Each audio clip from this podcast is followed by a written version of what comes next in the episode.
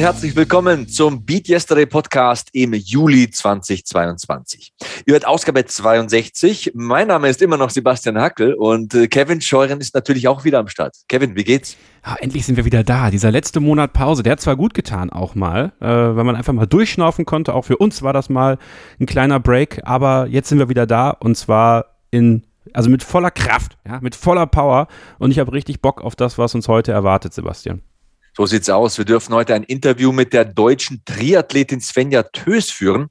Sie wurde in Neunkirchen geboren, lebt in der Schweiz, ist 31 Jahre alt und sehr, sehr erfolgreich. Sie konnte im vergangenen Monat sogar den Ironman-Wettbewerb in Nizza gewinnen. Und wir wollen mit ihr natürlich über diese Erfolge sprechen, über ihr Training, über Ernährung, Schlafgewohnheiten, aber vor allem über das Thema Schwimmen. Denn Schwimmen ist erstens so ein Sommerthema, passt, finde ich, gut in den Juli.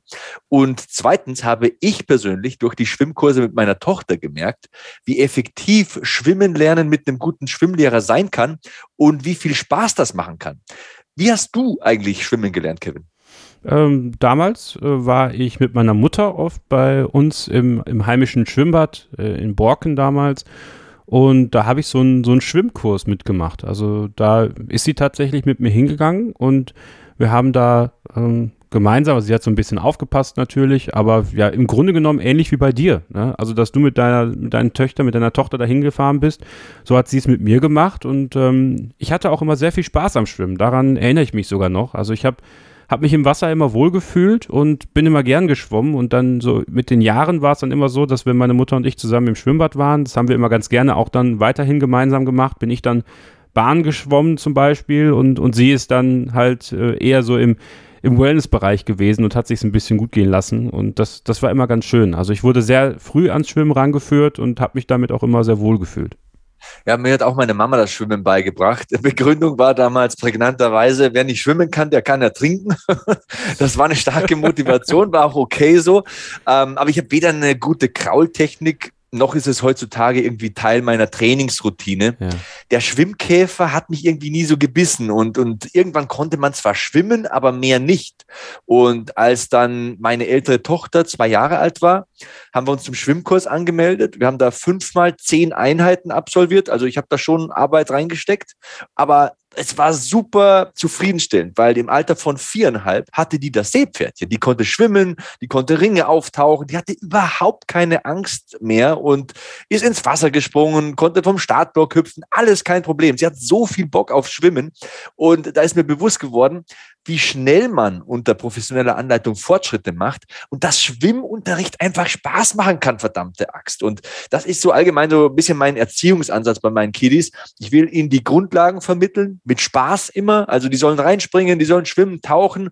Mehr möchte ich gar nicht forcieren. Ich möchte ihnen das Rüstzeug an die Hand geben und was sie dann on top dazu machen möchten oder ob sie diese Kenntnisse vertiefen möchten, sei es jetzt beim Gesangsunterricht dann noch ein Instrument lernen oder hier beim Schwimmunterricht dann irgendwie erweiterten Schwimmunterricht nehmen. Das müssen sie alle selbst entscheiden. Ich unterstütze es. Aber ich will, dass sie das mit Spaß lernen. Und ich hatte selbst Spaß dabei, diese Entwicklung, diese steile Entwicklung und diesen Fun-Faktor einfach zu beobachten. Ich weiß nicht, ob du verstehst, was ich meine, aber ja, es, es, ist einfach so ein gutes Gefühl, wenn du merkst, hey, dein Kind hat Bock drauf und da passiert was Positives. Es muss keine Angst mehr vom Wasser haben und du musst im Urlaub auch keine Angst mehr haben, dass dein Kind irgendwie ins Wasser fällt. Es kommt immer wieder an den Rand wenigstens mal und hat auch Freude bei der ganzen Sache. Ja, ich kann das sehr gut nachvollziehen. Also für mich, also ich habe ja noch keine Kinder, aber ich habe 2011 2011 meinen Zivildienst gemacht, nach dem Abi, äh, 2010, Entschuldigung. Und da habe ich ja mit meinem besten Freund auf einer Montessori-Schule meinen Zivildienst gemacht, also mit, mit geistig und lernbehinderten Kindern zusammengearbeitet, aber eben auch mit normalen Klassen. Also die sind ja, in Montessori sind die ja mit eingegliedert, das ist ja ein inklusives ein inklusives Zusammenarbeiten und ähm, ich hatte dann Sport mit der siebten Klasse. Und ich war dann mit, äh, mit einem, einem Mädchen mit Down-Syndrom, ähm, habe ich immer zusammengearbeitet. Zwar, ich habe das auch schon mal im Podcast erzählt. Und jedenfalls äh, waren wir dann auch beim Schwimmunterricht. Und die hat immer noch schwimmen gelernt zu dem Zeitpunkt. Und dann habe ich immer versucht, spielerische Elemente zu finden, weil die hat sich nicht getraut zu tauchen. Die fand das, die fand das unangenehm. Und dann habe ich mit ihr spielerische Elemente entwickelt, äh, weil ich wusste, okay, das und das mag sie ganz gerne. Dann habe ich das aus der Schule mitgenommen und dann hat gesagt, so, jetzt holst du es mir bitte wieder. Nee, nee, nee, möchte ich nicht. Und äh, es ging dann immer so weiter und wir konnten uns immer gut streiten eigentlich. Und dann irgendwann äh, hat sie es dann doch gemacht und dann war die total happy, als sie das dann in der Hand hatte und so. Und ähm, das dann zu sehen, diese Glückshormone, die dann ausgeschüttet werden. Und ich finde, Wasser ist halt ein sehr tatsächlich, obwohl wir ja Landmenschen sind, immer sehr natives Element. Also gerade so für Kinder, weil es einfach so spannend ist. Man hat das Gewicht nicht so wie in echt, man, man schwebt so ein bisschen und man bewegt sich voran und Wasser ist einfach ein tolles Element und deswegen kann ich das absolut nachvollziehen. Worüber wir auch gesprochen haben im Interview, und das ist für viele ein schambehaftetes Thema, ist ähm, das Erwachsenenschwimmen lernen. Es gibt viele, auch bei mir im privaten und bekannten Umfeld, die äh, bis heute nicht schwimmen können und denen das sehr unangenehm ist, dass sie nicht schwimmen können.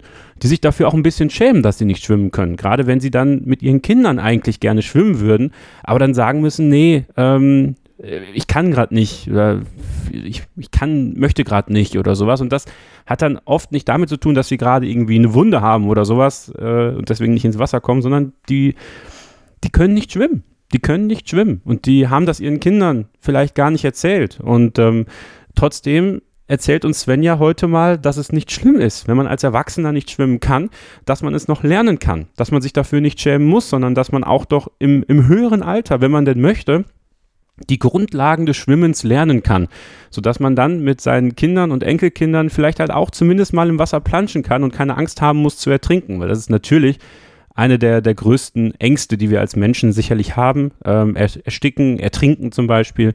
Und ähm, damit das nicht passieren muss, kann man auch noch im höheren Alter Schwimmunterricht nehmen, unter anderem bei Svenja Tös auch aber auch bei vielen lokalen ähm, Schwimmtrainern bei euch in der Ecke. Und das ist eigentlich ganz schön, auch dass wir darüber gesprochen haben, eben weil es ein, ja, ich will nicht sagen Tabuthema ist für viele, aber durchaus eins, wo wir die Scham vielleicht heute ein bisschen ablegen können. Und das fand ich ganz, ganz toll und ganz, ganz wichtig auch. Ja, und es gibt sogar einen leistungssteigernden Aspekt auch noch. Also wie ihr gleich erfahren werdet, gibt es Menschen, die fünf Monate vor dem Triathlon-Sieg noch gar nicht schwimmen können und dann einen Triathlon gewinnen. Aber ich will nicht zu viel wegnehmen, vorwegnehmen, denn es ist ein sehr, sehr interessantes Gespräch mit einer tollen Persönlichkeit. Hört einfach mal selbst rein. Hier ist Svenja Tös im Beat Yesterday Interview.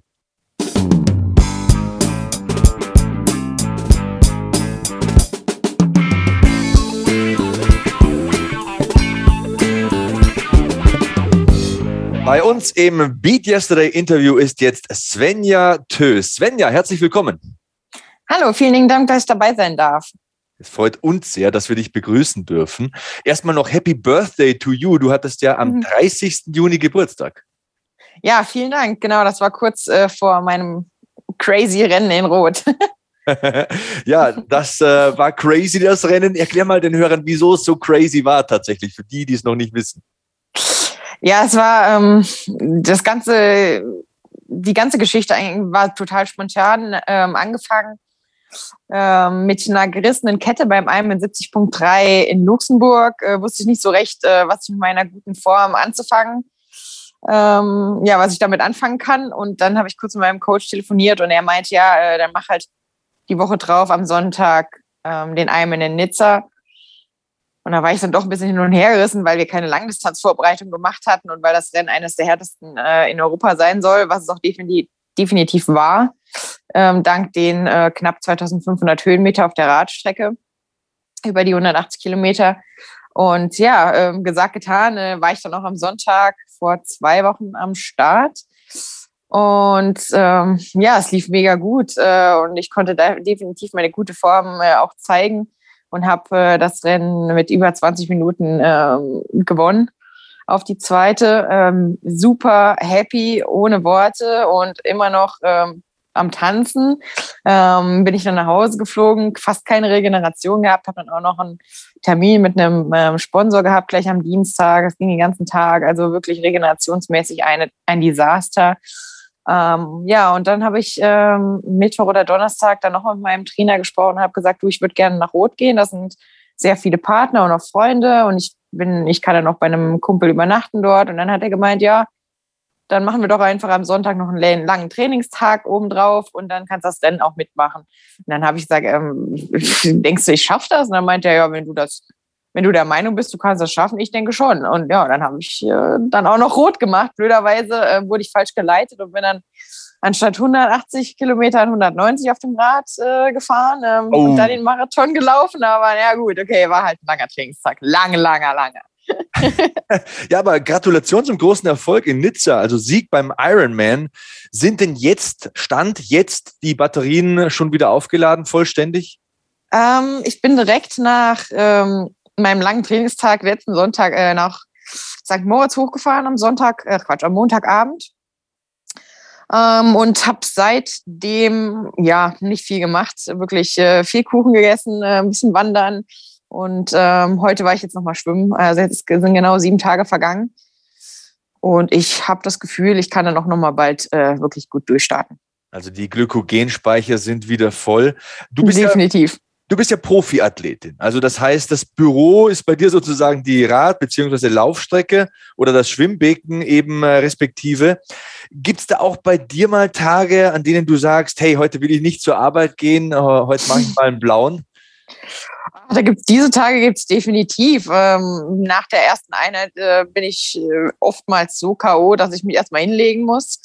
Ähm, und dann äh, die zweite Einheit läuft dann meistens ganz okay, aber wenn da noch eine dritte ansteht, uh, da muss ich mich dann schon wirklich aufrappeln.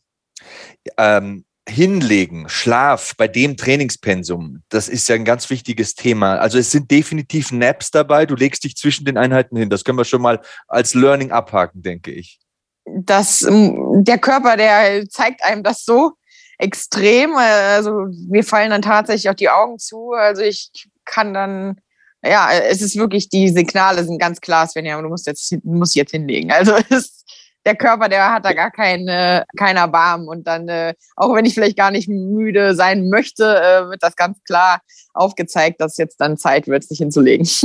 Halleluja, ja, da gehen die Augen zu. Ähm, deine unglaubliche Geschichte, die muss einfach erzählt werden, bevor wir zum Hauptschwerpunkt Schwimmen kommen und deinem Training natürlich.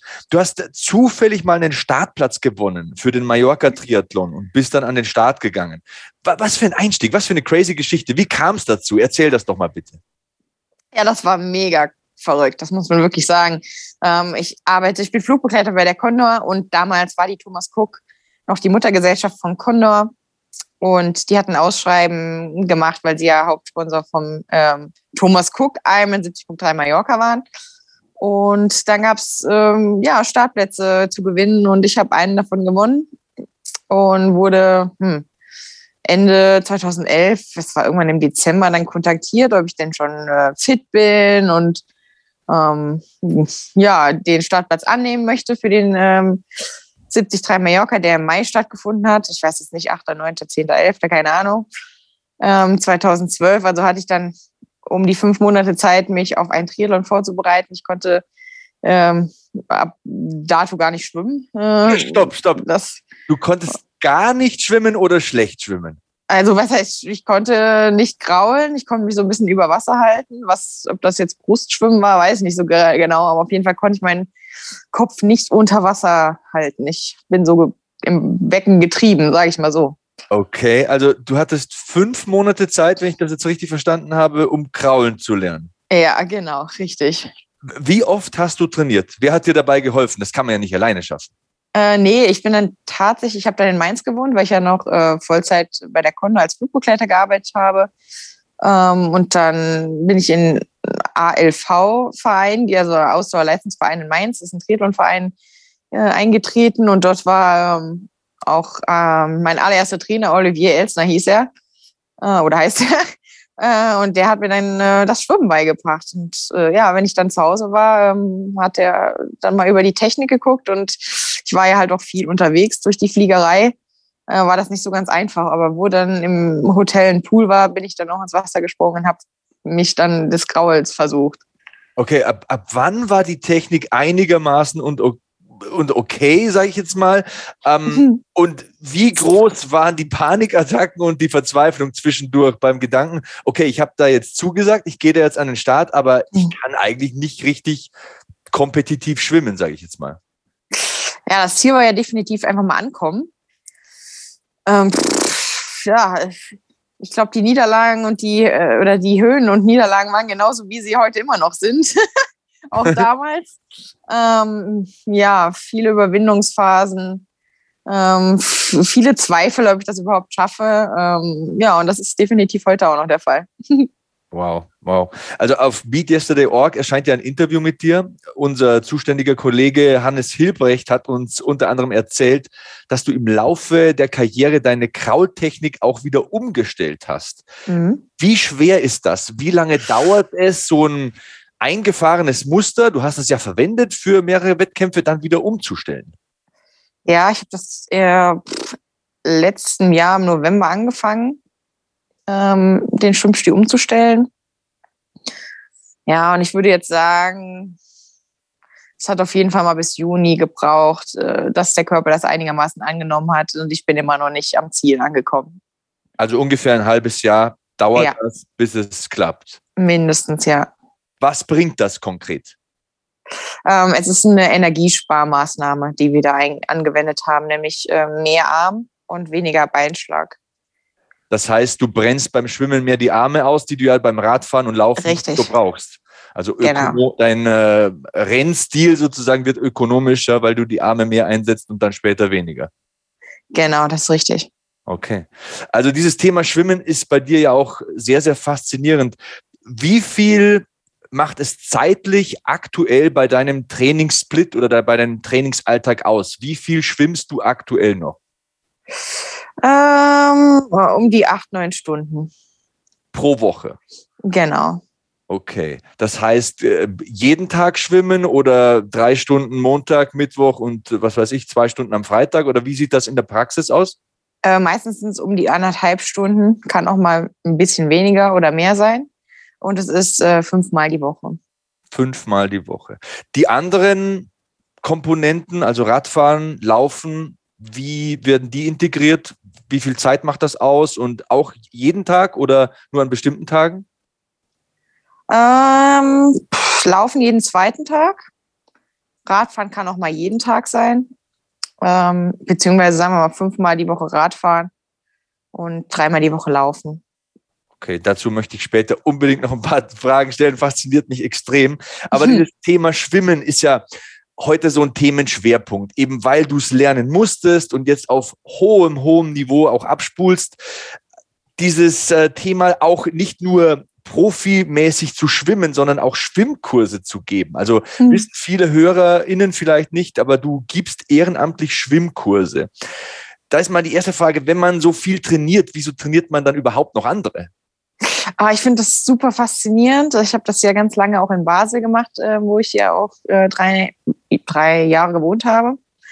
Ähm, und es ist super schön zu sehen. Ich habe Kinder trainiert, wie ein absoluter Nichtschwimmer, also als Kind, so super schnell ähm, schwimmen lernt. Und dann habe ich natürlich auch Erwachsene gehabt und die machen halt einfach gefühlt keine Fortschritte oder minimale Fortschritte. Und das finde ich halt eben so cool mit den Kindern.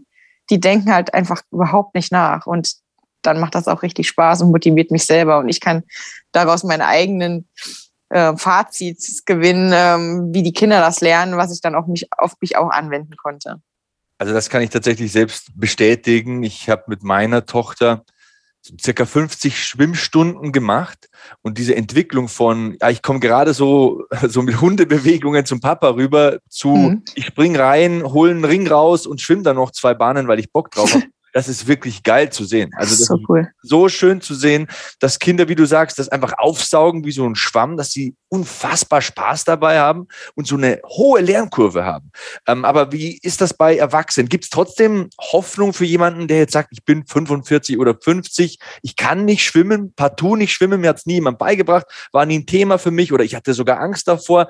Ähm, gibt es da trotzdem Hoffnung, es einigermaßen schnell zu lernen und vollständig zu lernen, sodass das dann auch irgendwann Spaß machen kann? Also ich bin definitiv der Meinung, ähm, dass jeder schwimmen lernen kann. Ähm, du hast, der Zug ist definitiv abgefahren, Leistungsschwimmer zu werden. Dafür musst du einfach ein Kind sein. Ähm, und wenn du wirklich richtig gut schwimmen, schwimmen willst als Erwachsener, musst du eigentlich sechsmal die Woche ins Wasser, weil die einfach dieses Wassergefühl, was Kinder dann auch schon erlernen, total fehlt. Ich meine, das sehe ich ja auch bei mir. Ich habe jetzt mit 21 angefangen, was sehr, sehr, sehr spät ist. Und ich kämpfe äh, oder werde bis zu meinem Karriereende mit dem Schwimmen zu tun haben. Ähm, und ja, Schwimmer, die eben schon als Kind im Wasser waren, die können auch mal zwei Wochen lang nicht schwimmen und dann sind die schnell wieder drin. Aber wenn ich jetzt mal zwei Wochen lang nicht schwimme, ähm, bin ich jetzt bei zehn Prozent vielleicht angelangt. Also von daher die Hoffnung äh, würde ich jetzt nicht aufgeben für ältere ähm, Generationen, ähm, aber man muss sehr, sehr, sehr viel Zeit darin reinstecken, um gut zu sein, sag ich mal so. Okay, das nehmen wir auf jeden Fall mal als Learning mit. Also es ist nie zu spät, man kann immer schwimmen hm. lernen. Die Definitiv. Profi die Profikarriere ist wahrscheinlich ausgeschlossen, wenn man ja. erst so mit 30 anfängt oder in den 20ern, aber man kann trotzdem noch einiges rausholen. Welche ist deine stärkste Disziplin, wenn man jetzt Laufen, Radfahren, Schwimmen nebeneinander legt? Äh, ich würde behaupten, das Laufen, das macht mir auch am meisten Spaß und ich denke, da kann ich mich auch noch weiterentwickeln und dann kommt das Radfahren und gefolgt vom Schwimmen. Wann hast du mit Laufen und Radfahren respektive angefangen? Ah, ich bin ja eigentlich kein Athlet, sagen wir es mal so. Ähm, hm. ähm, ja, eigentlich habe ich bis 18 nicht wirklich irgendwelchen Sport gemacht. Unterm Strich, ich war so ein bisschen mit meinem Hund joggen. Ähm, ja, ein bisschen mit dem Mountainbike da unterwegs, mal so fünf Kilometer, aber mehr auch nicht. Von daher, ich komme eigentlich von nichts. Wow. Aus dem Nichts, vom Nichts.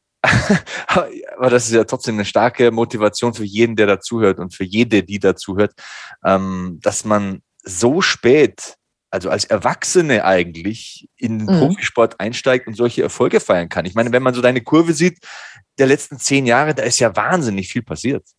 Ja, nee, das stimmt. Es ist, ist, ist wirklich, also es geht ständig nach oben. Klar, die Pandemie hat mich ähm, definitiv extrem zurückgeholt äh, und mich von meinem auf meinem steigenden Ast äh, ein bisschen gestoppt. Aber ähm, jetzt geht es ja dann nochmal weiter, Gott sei Dank.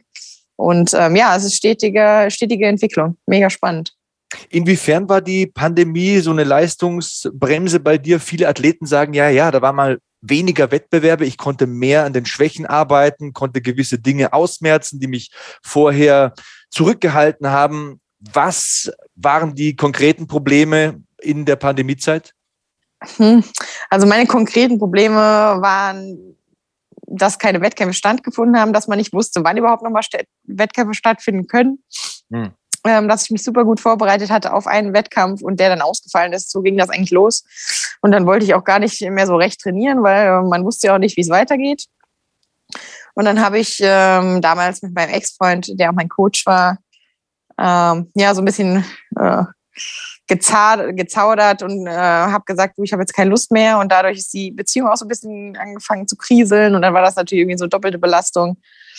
Ähm, dass, äh, ja, wie gesagt, die Partnerschaft so in die Brüche ging. Und dann war diese Person äh, eben auch mein Coach. Und oh, es war alles so ein bisschen schwierig. Und ich hatte dann am Ende doch auch gar keine Lust mehr, mich überhaupt zu bewegen.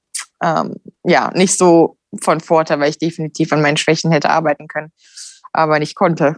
Ah, ja, aber trotzdem Respekt für die Ehrlichkeit. Ähm, also, ja, es war ein bisschen doof. Hm. Ja, sind, sind nicht, nicht alle Athleten so ehrlich und geben so einen Einblick, ähm, der vielleicht auch ja, sympathisch macht. Das macht dich greifbar. Da ist hm. auch allgemein mal die Frage, wie wichtig ist denn ein Coach? Klar ist er wichtig, aber wie wichtig ist der Coach in deiner Sportart, in der es ja so viele Facetten gibt? Also Laufen, Radfahren, Schwimmen offensichtlich, aber auch die ganze Planung, wann macht man was, wann, wann macht man wie viel, wo setzt man den Fokus drauf? Wie wichtig ist da der richtige Trainer? Uh, der richtige Trainer ist, glaube ich, puh, macht bestimmt 95 Prozent aus von deinem Erfolg. Kann nicht.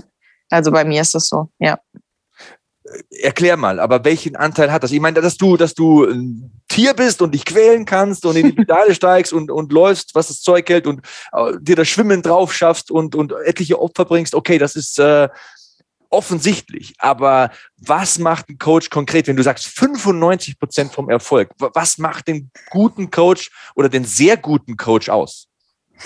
Ähm, ja, also er, er motiviert, holt aber auch einen, holt einen ganz schnell auch wieder runter, wenn man ähm, zu übermotiviert ist. Ähm, ja, das Feedback ist halt super wichtig, dass man sich entwickelt oder eben auch rück, rückwärts läuft. Ähm, ja, ich denke, dieses ganze Gesamtpaket ist natürlich super toll, wenn dass du immer wieder motiviert wirst, weiterzumachen. und das Verständnis bekomm, vor allem auch bekommst ähm, für deine harte Arbeit. Okay. Ähm, allgemein die Aufteilung deines Trainings. Okay, wir wissen eineinhalb Stunden im Becken pro Tag, ähm, Radfahren haben wir angesprochen, Laufen haben wir angesprochen, auch beinahe täglich. Aber mit dem Blick auf heute, wo du wirklich am erfolgreichsten bist, auf dem Höhepunkt deiner Leistungsfähigkeit, auf dem Zenit mhm. des Schaffens sozusagen, äh, wie erreichst du da immer noch Verbesserungen? Machst du Assistenzübungen? Spielt Krafttraining eine Rolle? Machst du Yoga? Hol uns mal ab. Was baust du heute so ins Training ein, was du früher nicht gemacht hast? Also was ich heute mache, was ich früher gemacht habe, sage ich es mal so, ich habe Krafttraining gemacht, das ist jetzt weg. Ähm, ich habe Yoga gemacht, das ist jetzt weg. Und jetzt mache ich tatsächlich nur mein Schwimmen, Radfahren und Laufen. Wieso kein Krafttraining mehr? Also sagt ja auch fast jeder Läufer, auch so diese ganzen Instagram-Experten, also gut, so viel wie es wert ist, ne, muss man immer so mit der Grain of Salt, wie die Amerikaner sagen, nehmen, sagen ja, Krafttraining ist sinnvoll, macht stabil, beugt Verletzungen vor und so weiter. Jetzt kommst du, bist super erfolgreich und wirfst die ganzen Instagram-Experten über den Haufen. Wieso machst du kein Krafttraining? Ja, ich finde das selber sehr verwunderlich, wenn ich ehrlich bin. Ähm, ich habe äh, über Jahre Krafttraining gemacht, ähm, habe mich aber nicht wirklich relevant verbessert. Mhm. Und ich glaube, dass vielleicht das Krafttraining auch ein bisschen ähm, ein Hindernis fürs Laufen und Radfahren ist ähm, oder gewesen ist bei mir, vielleicht in meinem individuellen Fall, ähm, weil die Muskulatur dadurch immer extrem ermüdet war und natürlich noch ein extra Training mit eingebaut wurde, was ich auch noch recovern musste. Jetzt ist das Training nicht mehr da. Jetzt habe ich natürlich mehr Zeit zu regenerieren und äh, entscheidend läuft das jetzt irgendwie dann auch besser. Und ähm, ja, es ist nicht ausgeschlossen, dass ich kein Krafttraining mehr mache bis zu meinem Ende ähm, der Karriere, aber momentan fahre ich ganz gut damit. Und ich denke, solange ich noch Fortschritte mache, ohne Krafttraining, ähm, werde ich das auch mal so beibehalten. Ja, die sind ja offensichtlich da. Auch kein Yoga mehr im Repertoire? ja, genau. Ähm, weil mein Coach meint eben, wenn man zu dehnbar ist, dann ist das eben auch nicht so von Vorteil, weil dann die Verletzung, die Verletzungsgefahr ähm, höher ist, weil du ja eine mehr größere Range hast an, Beweg an Beweglichkeit. Mhm. Ja, das ist äh, Fluch und Segen zugleich. Ähm, ja. Die Mitte muss man treffen. Das kommt immer auf den Richtig. Sport an. Ähm, Ernährung spielt in jedem Sport auch eine Rolle, mit Sicherheit auch in deinem. Wie viele Kalorien isst man bei diesen Belastungen? Also es sind ja hm. unfassbare Leistungen, die der Körper da vollbringt. Da braucht der Brennstoff für. Wie ist denn zum Beispiel die Kalorienzufuhr während dem Wettkampf? Wie viel isst du da? Was isst du da? Und äh, gibt es dann einen Plan? Macht das auch der Coach? Erzähl mal ein bisschen. Also da kümmere ich mich äh, tatsächlich selber drum. Und während des Wettkampfs, also die Rennwoche vor einem Ironman, es äh, sieht wirklich aus wie das große Fressen, muss ich jetzt ehrlich sagen. also, es ist schon fast äh, nicht mehr feierlich, weil wir bewegen uns ja fast, oder ich bewege mich in der Woche ja fast gar nicht und esse so viel, wie, würde, wie wenn ich voll trainieren würde. Ähm, es ist, ja, also es ist wie, wie, wie gesagt, Essen, was nur reingeht. Ähm, und dann, ähm, ja, einen Tag vom Rennen versuche ich dann, äh, oder nicht versuche ich, sondern esse ich keine äh, Ballaststoffe mehr, nur noch leicht verdaulich ist. Äh, und dann am ähm, Rennmorgen esse ich meistens dann Porridge mit äh, zwei Schokoladenriegeln und ja, verdaue das dann um die anderthalb Stunden vorm Rennen. Dann esse ich dann da nochmal ein Gel und dann geht die Geschichte der Gels los, was schon auch wieder mega ekelhaft ist. Ich versuche dann um die 90 Gramm Kohlenhydrate reinzuschaufeln pro Stunde. Pro ähm, Stunde 90 ja. Gramm Kohlenhydrate. Okay. Ja. Lass mal kurz nachher. Das ist ungefähr so 120 Gramm Reis pro Stunde, ne? Ja. Aus Bodybuilder-Sicht jetzt gedacht. Äh, ähm, natürlich trinkst du das dann, das kann man nicht mehr essen. Genau. Nee, nee, nee, genau. Ich trinke das so. Aber ja, also so nach drei Stunden hast du eigentlich schon genug und dann ja, ist es wirklich nur noch das Reinschaufeln. Ähm, es ist, ja, es ist schon heftig. Es ist, das, ist ja, so witzig. das ist so witzig. Ich habe hier meinen zweiten Bildschirm offen auf meiner linken Seite und da bist du auf deiner Homepage svenja-töst.com. Da steht 1,67, Gewicht 51 Kilogramm. Dann lächelt mich dein ganz sympathisches, ganz zierlich gebautes Mädel an, das in einer Stunde 90 Gramm Kohlenhydrate ist. Das passt so gar nicht zusammen. Das Einzige, was da äh, dazu passt, ist dein Spitzname, Toasty. Also spielt Toastbrot eine große Rolle oder was hat es damit äh, mit, äh, mit auf sich? Ähm, das kommt eigentlich aus dem College. Ich zwei, war zwei Jahre lang Kanada in Montreal. Und ähm, ja, damals wusste ich nicht so recht, wie ich mich da ernähren soll ähm, und habe sehr viel Sandwich, mehr so Toast gegessen. Und dann äh, kam die Kanadier auf die Idee, du eigentlich heißt, bist ja mit Nachnamen, heißt ja mit Nachnamen auch Toast, also Toast. Nennen wir das so einfach mal Toasty, ähm, weil es definitiv schöner ist als äh, Toast, weil das ja diese Zeh, also die Fußzehen sind. Äh, das hat mir ja auch mal gesagt, also Toast. Genau, und dann äh, ja, wurde ich dann zu Toasty ähm, benannt. Genau. Okay. Okay, okay. Ähm, ja, wir haben über Ernährung jetzt gesprochen. Außerhalb der Wettkampfphase, wenn du jetzt sagst, du hast so eine Woche wie jetzt, wo du einfach mal runterkommst, erholst, wie sieht es da aus? Hast du da einen Plan? Achtest du auf die Makros? Checkst du das mit deinem Coach? Wiegst du Essen ab? Wie sieht das aus bei dir? Ja, das habe ich definitiv auch schon gemacht mit dem Abwiegen des Essens. Ähm, aber das hat nicht so ganz genau hingehauen, weil da spielen so viele Faktoren mit rein. Ist es kalt, ist es warm? Ähm, wie war das Training am Vortag? Bin ich dann noch am Nach Nachbrennen? Und ja, wie, wie das dann so war, habe ich dann extrem abgenommen durch die Geschichte. Ähm, hm. und deswegen, ähm, ja, esse ich jetzt einfach, wenn ich Hunger habe. Und das mag mal sein, dass ich dann zu viel esse vielleicht. Aber der Körper, der stoppt mich dann auch äh, wieder beim nächsten Training einfach weniger zu essen. Von daher ist es eine recht gute Balance. Ich glaube nicht, dass ich dann, also im Defizit äh, bin ich jetzt nicht so häufig, eher oben drüber und das ist in Ordnung. Okay, wir haben vorher über die Naps gesprochen. Wie sehen die Schlafenszeiten, also der echte Schlaf, also im Sinne von abends ins Bett gehen, morgens aufwachen aus bei dir? Ähm, ja, ich gehe meistens so um 10 ins Bett, was ja relativ spät ist für die meisten Athleten ähm, kann dann aber auch relativ schnell einschlafen, weil es bringt bei mir nichts, wenn ich um neun im Bett liege, dann liege ich dann meistens noch eine Stunde da. Mhm. Von daher gehe ich um zehn ins Bett. Ähm, ja, fange aber um neun Uhr schon an, mich so ein bisschen runter, runterzufahren, Handy wegzulegen und ein bisschen was zu lesen. Und dann stehe ich meistens so ja, zwischen sechs und sieben, Viertel nach sieben auf. Okay, das sind dann solide neun Stunden. Gute Schlaftipps übrigens ne, an alle Takeaways. Ähm, kein blaues Licht, was entspannendes lesen oder schauen. Am besten noch ein kühles Schlafzimmer, ganz dunkel mhm. machen. Ha, machst du dann auch so Sachen wie Elektrogeräte aus oder hast du irgendwelche, sag mal, Schlafmuster, die du jeden Abend wiederholst? Um, ähm, ja, ich stecke da meine Stöpsel in meine Ohren. Das habe ich von der Fliegerei äh, mir so äh, angeeignet. Ähm, weil da haben wir dann meistens anderthalb Stunden auf Langstrecke Zeit, äh, Nap zu machen. Und weil es im Flugzeug ja recht laut ist, habe ich mir angewohnt, einfach diese Ohrenstöpsel reinzubauen und die Schlafbrille anzuziehen. Und das ist witzigerweise äh, so verinnerlicht, wenn die Dinger drin sind und die Schlafbrille an, äh, dann weiß mein Körper, okay, jetzt muss man schlafen. Und das klappt ganz gut. Solche Routinen sind ja durchaus sehr wichtig. Wichtig ist auch Equipment bei deinen Sportarten, muss man ja sagen. Nutzt du da Garmin-Produkte? Äh, definitiv. Ich bin, äh, ja, also ohne zum Beispiel auf dem Fahrrad, äh, ohne den Radar gehe ich gar nicht mehr aus dem Haus. Äh, ich finde, das ist eines der wichtigsten Tools, die jeder Radfahrer haben sollte. Einfach zur Sicherheit. Ähm, in Kombination natürlich mit dem, äh, mit dem Edge. Und die werden ja auch ständig weiterentwickelt ähm, und sind super toll. Die Karten sind genial. Also wenn man mal verloren geht, dann kann man einfach sagen, okay, zum Startpunkt zurück. Oder auch für natürlich auch für einen Wettkampf ist das natürlich genial, wenn du deine ganzen Daten da drauf hast, ob das jetzt Watt, Herzfrequenz, äh, Trittfrequenz, äh, ja, abgelaufene Zeit, Sonnenuntergang. Ich meine, da gibt es ja so viele ja, Gimmies, ähm, die ihr da mit eingebaut habt, beziehungsweise Garmin damit eingebaut hat. Ähm, ja, also Garmin ist ganz äh, groß geschrieben und äh, mein ständiger Begleiter, sowohl ähm, beim Training als auch ähm, in meiner Freizeit. Ich habe die Garmin über immer an, ähm, die trackt mich quasi permanent.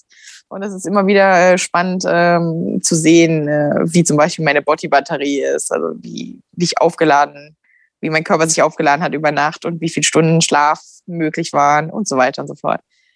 Cool, cool, cool. Kevin, du bist sehr, sehr still und andächtig. Ich weiß aber, dass du die Fragenpistole schon geladen hast. Äh, du darfst auch losschießen. Du, ich äh, habe nicht nur andächtig gelauscht, ich finde es immer total faszinierend, äh, solche Geschichten zu hören und äh, zu verstehen, wie, wie die Leute ticken, die halt so sportlich erfolgreich unterwegs sind.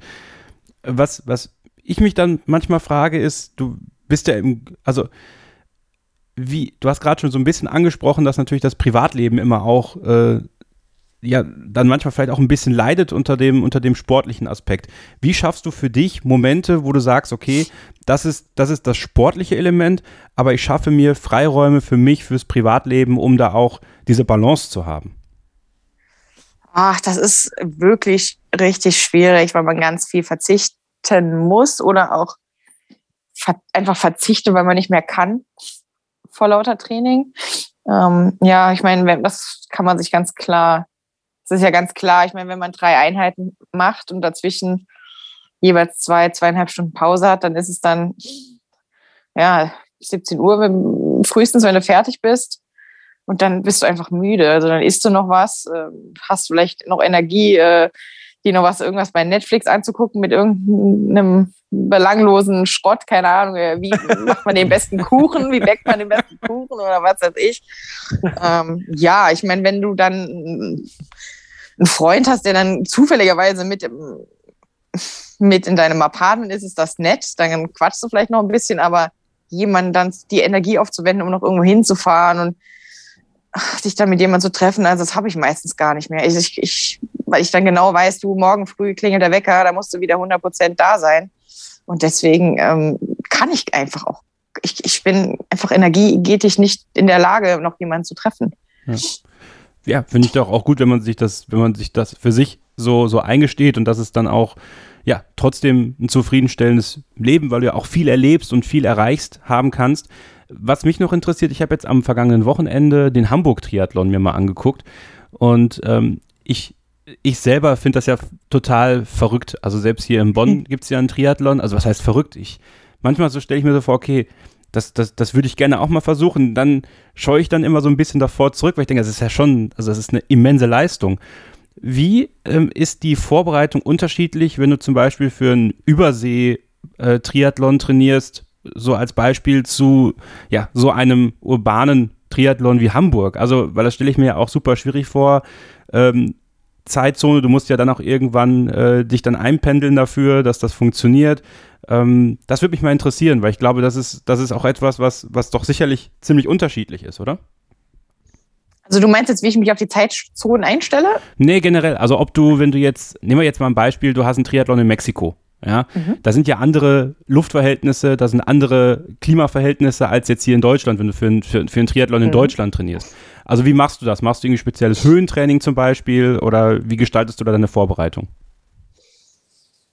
Puh, äh, ja, also Langstrecke, also wenn man weit, weit weg ist, in einer anderen Zeitzone ist, äh, dann bin ich der Meinung, muss man frühestens oder spätestens am Mittwoch vor Ort sein, wenn der Wettkampf am Samstag ist, dass du auf jeden Fall noch hm, ja, zwei Tage dazwischen hast, um da überhaupt reinzukommen. Also es ist natürlich nicht so schlimm, wenn du Richtung Amerika fliegst, Richtung Asien ist das eine ganz andere Geschichte. Da tue ich mir total schwer, weil wir dann ja quasi früher aufstehen müssen und nicht später.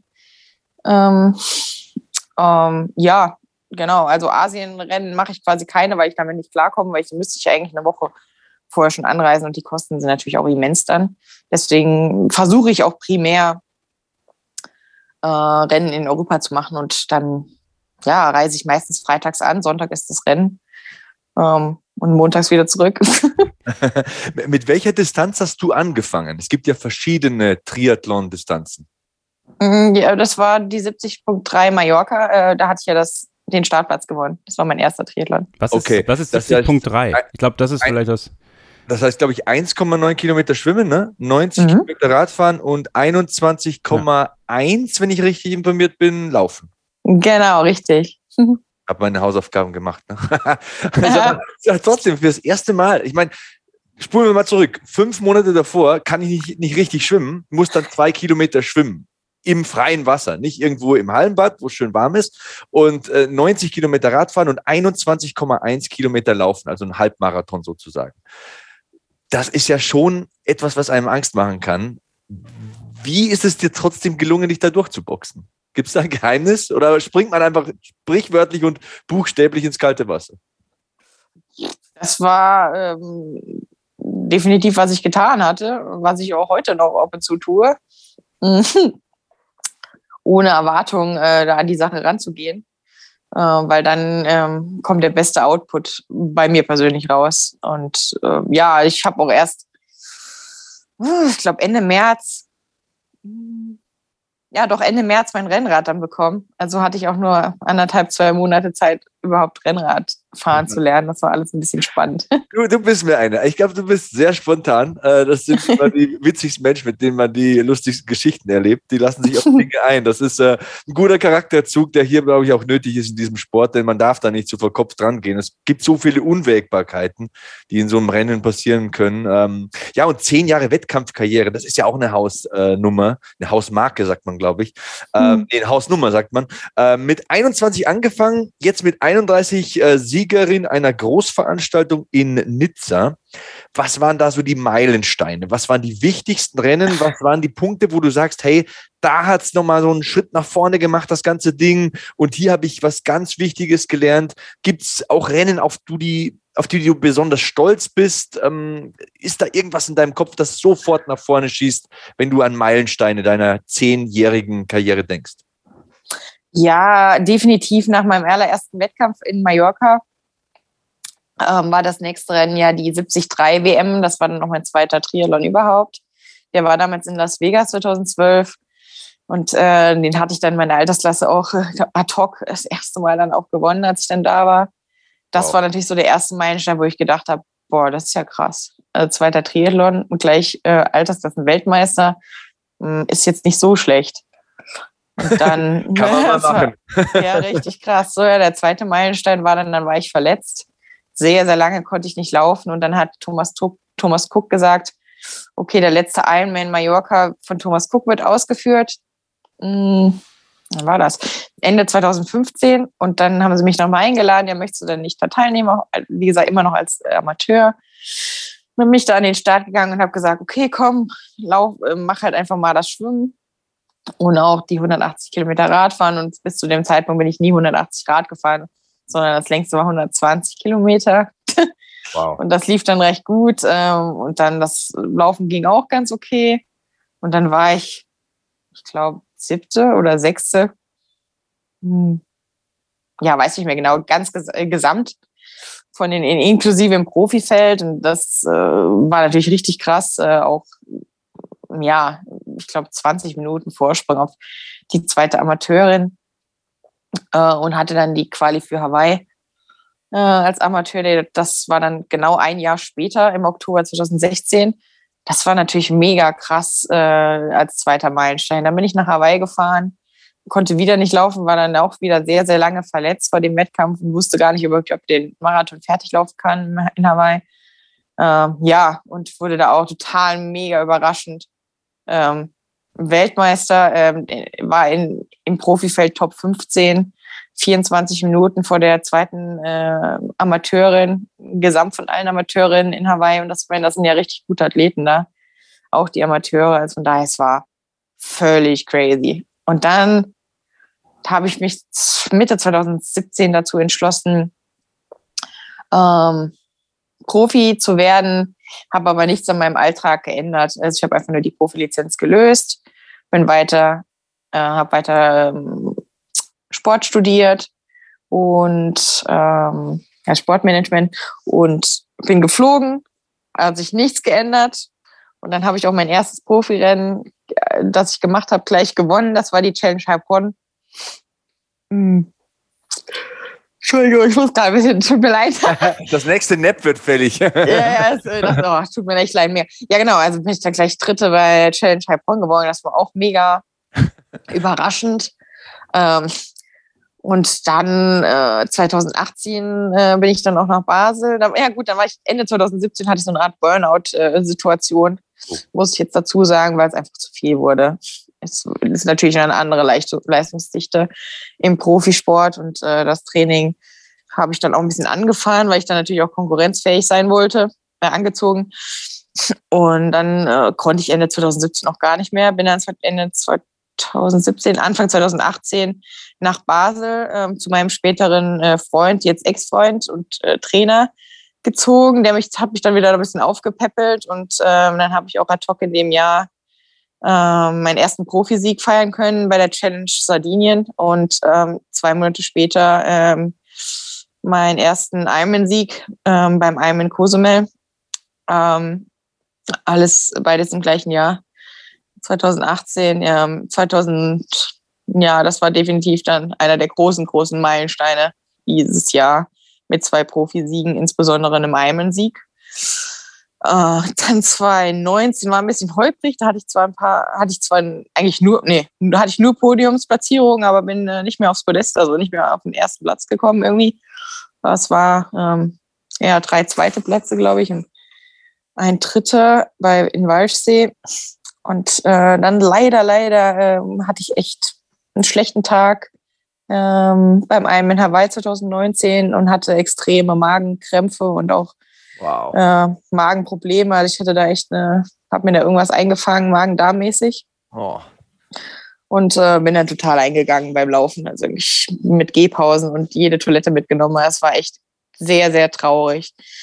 Ähm, ja, und dann dachte ich, ja gut, okay, äh, macht ja nichts. Dann ähm, gehe ich als Titelverteidiger äh, äh, einen Monat später zum einen nach Cozumel und hatte dann ganz, ganz schweren Unfall. Äh, bin dann mit über 40 km/h ähm, gegen ein äh, Schild gefahren in der ähm, Verpflegungszone, was sie da fälschlicher, fälschlicherweise mitten auf die Straße gestellt hatten und nicht an die Seite. Da bin ich dann volle Granate reingeballert. Ähm, ja, erstmal ohnmächtig, äh, dann ja, Schleudertrauma, äh, ganz schön krasses Schleudertrauma, ähm, alles geprellt und nicht mehr in der Lage, überhaupt äh, wieder aufzustehen, geschweige denn ein Rennen zu machen. Ja, war dann auch da im Krankenhaus in Mexiko total enttäuscht und ja, war dann auch monatelang ähm, gehandicapt deswegen, äh, habe ich dann wieder gefangen gehabt und wollte dann ähm, ja Mai 2020 äh, durchstarten und dann kam die Pandemie. Also es, es war ein bisschen durchwachsen, ging eigentlich ja indirekt eigentlich mit Corona 2019 los und hat sich durchgezogen eigentlich bis ja März diesem Jahr, eigentlich eher April dieses Jahr, dass es wirklich sehr sehr schwierig war für mich. Und ähm, ja, umso stolzer bin ich gewesen mit meinem ersten äh, Sieg bei Change Malta dieses Jahr.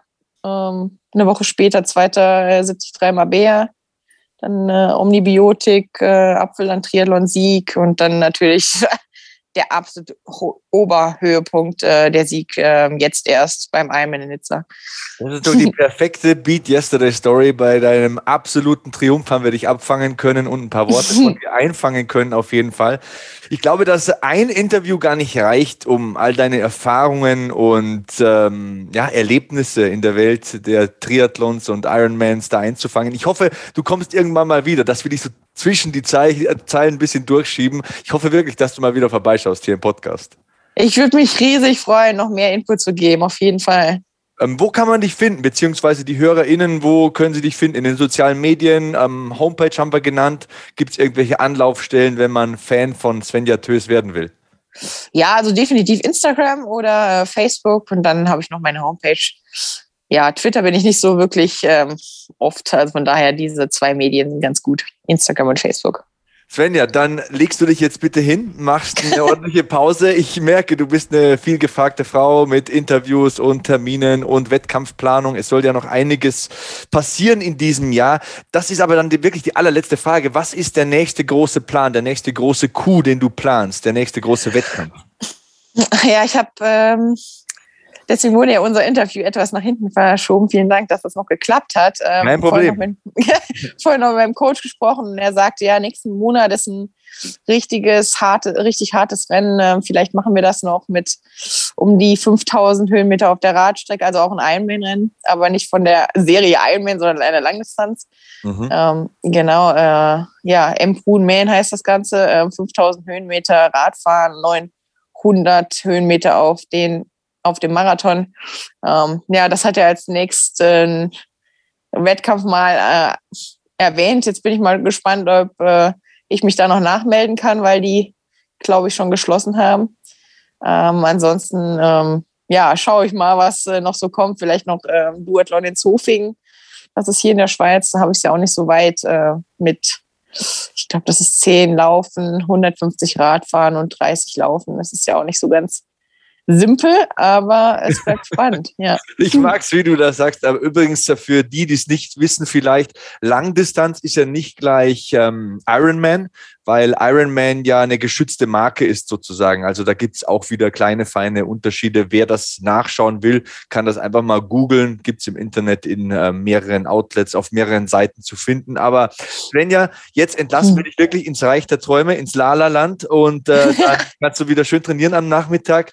Vielen, vielen Dank. Bleib verletzungsfrei. Du hast ja schon einiges mitgenommen von äh, irgendwelchen Schildern mitten auf der Straße bis hin zu Beinverletzungen. Ich oh, hoffe, ja. das passiert dieses Jahr nicht mehr. Du sollst äh, gesund an deine Wettkämpfe rangehen und an deinen Träumen arbeiten. Ich freue mich jetzt schon aufs nächste Podcast-Interview. Ich freue mich auch. Ich danke euch vielmal. Dankeschön. Das Essen noch angehängt. wir machen eine kurze Pause, dann hängen wir auch noch ein bisschen was an hier im Beat Yesterday Podcast. Bleibt dran.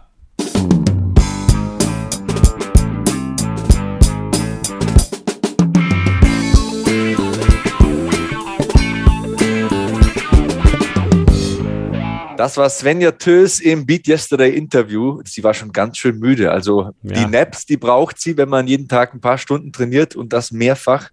Da muss man sich auch mal hinlegen. Aber nochmal Dankeschön an diese sympathische Frau, die uns verraten hat, dass jeder und jede schwimmen lernen kann. Also es ist nie zu spät. Okay, man wird vielleicht nicht mehr Profi, aber jeder Mensch kann schwimmen lernen. Und äh, wir haben auch mitbekommen, Kevin, das ist schon so ein Beat Yesterday Aspekt dieses Interviews gewesen. Manchmal muss man Dinge einfach ausprobieren, manchmal muss man wirklich ins kalte Wasser springen, man muss einen verrückten Traum einfach mal versuchen zu leben. Ja, ganz genau, weil das passiert uns im Leben halt sehr, sehr selten, dass wir so ganz bestimmte Chancen vor die, vor die Nase gesetzt bekommen, sozusagen. Bei ihr war es eben, dass sie diesen Startplatz beim Mallorca-Triathlon gewonnen hat und sich dann dementsprechend vorbereiten musste und gemerkt hat, hey, das ist was für mich, das, das macht mir Spaß, da kann ich mich dann richtig drin verbeißen und ja, meine, meine Leidenschaft und meine Träume im späteren Verlauf leben. Also das ist, glaube ich, ein ganz, ganz wichtiger, wichtige Message auch, wenn, wenn ihr in eurem Umfeld mal irgendeine Chance bekommt, wo ihr denkt so, boah, da muss ich jetzt irgendwie vielleicht aus meiner Komfortzone raus, aber eigentlich könnte es auch ganz cool sein macht das einfach und dann seht ihr, was sich daraus entwickelt. Und wenn sich dann sowas daraus entwickelt, das muss jetzt keine Triathlon-Karriere sein. Ne? Also es äh, muss jetzt nicht dasselbe sein, was Svenja gemacht hat, aber in eurem Leben, in eurem Lebensumfeld vielleicht dann mal die Augen offen halten, eine Chance nutzen, ja, und dann euren Traum leben. Was Besseres kann es eigentlich nicht geben. So sieht's aus. Und wenn ihr einen verrückten Traum habt oder einen verrückten Vorschlag, den ihr uns unterbreiten wollt, kontaktiert uns gerne in den sozialen Medien, wenn ihr euch einen Gast wünscht oder einen Themenvorschlag habt. Also ich bin at Sebastian Hackel bei Twitter und Instagram. Kevin ist Kevin-Scheuren bei Twitter. Gerne her mit Feedback und Input und hinterlasst auch gerne eine Bewertung bei Apple Podcasts oder bei Spotify. Da sind wir jetzt schon bei 13 positiven Bewertungen. Also die vergangenen Ausgaben scheinen euch gefallen zu haben. Wir haben auch bewusst eine kleine Pause gemacht und sind nochmal mit der kompletten Redaktion in uns gegangen, haben uns überlegt, welche Themenkomplexe, welche Gäste, welche Art und Weise an Interviews wollen wir an euch herantragen?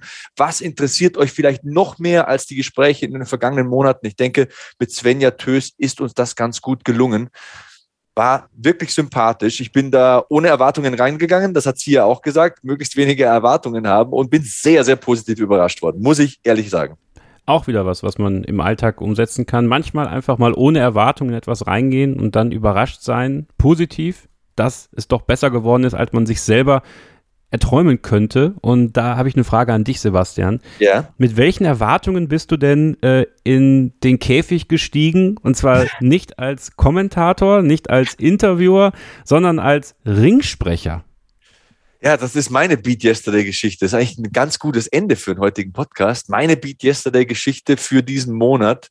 Da fährt man zu einem Kampfsport-Event, da bereitet man sich auf 13, 14 Kämpfe vor, das heißt so 26 bis 28 verschiedene Kämpfer aus verschiedenen Ländern mit unterschiedlichen Stilen und Geschichten und ja, hat die ganzen Unterlagen sortiert und Gott sei Dank hat man auch einen Anzug eingepackt, denn dann kommt zwei Stunden vor Eventbeginn die bedeutungsschwangere Frage. Du, Sebastian, hast du einen Anzug dabei? Der Ringrichter steht im Stau und dann, äh, Ringrichter sage ich schon, der Ringsprecher steht im Stau. Ja, dann habe ich halt einen Anzug dabei gehabt, eine Fliege war irgendwie schnell geborgt und dann war ich eben Ringsprecher und ich habe das Ganze einfach angenommen, ohne Erwartungen, habe gutes Feedback tatsächlich bekommen. Also den Fans und Veranstaltern scheint sehr gut gefallen zu haben. Und ich habe auch Gefallen gefunden an dieser Aufgabe. Also kurzum, ins kalte Wasser zu springen, mal was Neues zu probieren oder wie ich immer sage, was zu machen, was dich zum Schwitzen bringt. Denn was dich zum Schwitzen bringt, ist immer gut. Das ist mein Credo. Das ist schon manchmal ganz gut. Das bringt ihn nach vorne, das sind neue Erfahrungen. Und hey, in meinem Fall jetzt, ich weiß nicht, Moderator, Kommentator, Personal Trainer, Rampensau, jetzt auch Ringsprecher, also neuer Berufszweig. Die Vita, die Vita von Sebastian Hackel wächst und wächst und wächst. Ja? Und der Mann ist gerade mal 25. Ja, also was kann ähm, Ja, zum 16. Mal oder so, ich. Ne? genau. Ähm, du bist ja jetzt jahrelang gewohnt, als, als Moderator und Kommentator deine Stimme einzusetzen, wie du sie einsetzt. Das hast du jetzt jahrelang trainiert. Kannst mhm. du mich und uns vielleicht mal mitnehmen, wie du deine Stimme jetzt umstellen musstest als Ringsprecher? Weil da ist ja deine Aufgabe eine ganz andere ja, du bist mehr Hype-Man, du bist mehr für Atmosphäre und für eine starke Stimmlage verantwortlich. Und ich muss schon merken, ähm, musste schon merken, dass nach sechs, sieben Kämpfen die Stimme an einen Bereich gekommen ist, wo sie mir gesagt hat, hey, spar dir noch was auf, da kommen noch sechs Stück. Äh, also da muss man schon auch so ein Pacing finden. Und ich habe jetzt einen Artikel gelesen, da werde ich jetzt gleich noch mal ein bisschen nachforschen nach der Aufnahme, dass angeblich Leitgetränke nicht gut für die Stimme sind. Und ich habe in der Pause an der Cola Light genippt. Natürlich, natürlich hat er das, hat er das gemacht. Und anscheinend soll das nicht gut sein für die Stimme. Also ich, wenn da irgendjemand da draußen rumschwirrt und da Erfahrungswerte hat oder irgendwie, keine Ahnung, ein Ernährungswissenschaftler ist, ich bin Ed Sebastian Hacke, wie gesagt, bei Twitter und Instagram, Kevin unterstrich Scheuren bei Twitter, kontaktiert uns auch da gerne. Äh, wir halten uns nicht für die schlauesten Menschen. Sind Leitgetränke schädlich für die Stimme? Ich muss das jetzt nochmal eruieren, denn es scheint so zu sein. Also die Stimme hat gerade so bis zum Main Event gehalten, aber die Kämpfer waren alle sehr zufrieden und haben gesagt, hey, ähm, das hat mir nochmal zehn Prozent extra gegeben, dass du da so gegrölt hast und äh, Stimmung gemacht hast in der Bude. Wenn ich so drüber nachdenke, ich trinke ja selten Leitgetränke, aber tatsächlich habe ich dann das Gefühl, einen kratzigeren Hals zu haben. Vielleicht ist es dieser Süßstoff, der da drin ist.